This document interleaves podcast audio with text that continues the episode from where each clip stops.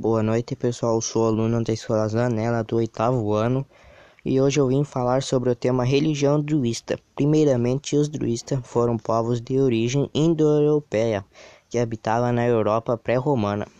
O druista nos dias atuais é uma vertente do paganismo de natureza espiritual pagã, o que quer dizer todo druista é pagã. O druismo tem o significado quer dizer que tem o conhecimento do carvalho. Os druistas dentro da religião celta eram as pessoas que aconselhavam em vários aspectos, como, por exemplo, juridicamente, filosoficamente, passando o conhecimento para a sociedade em que vivia.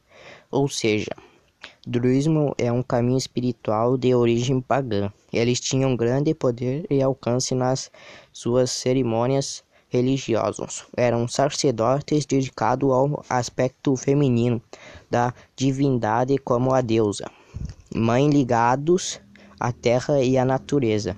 Espero que vocês tenham entendido e gostado da explicação. Uma boa noite.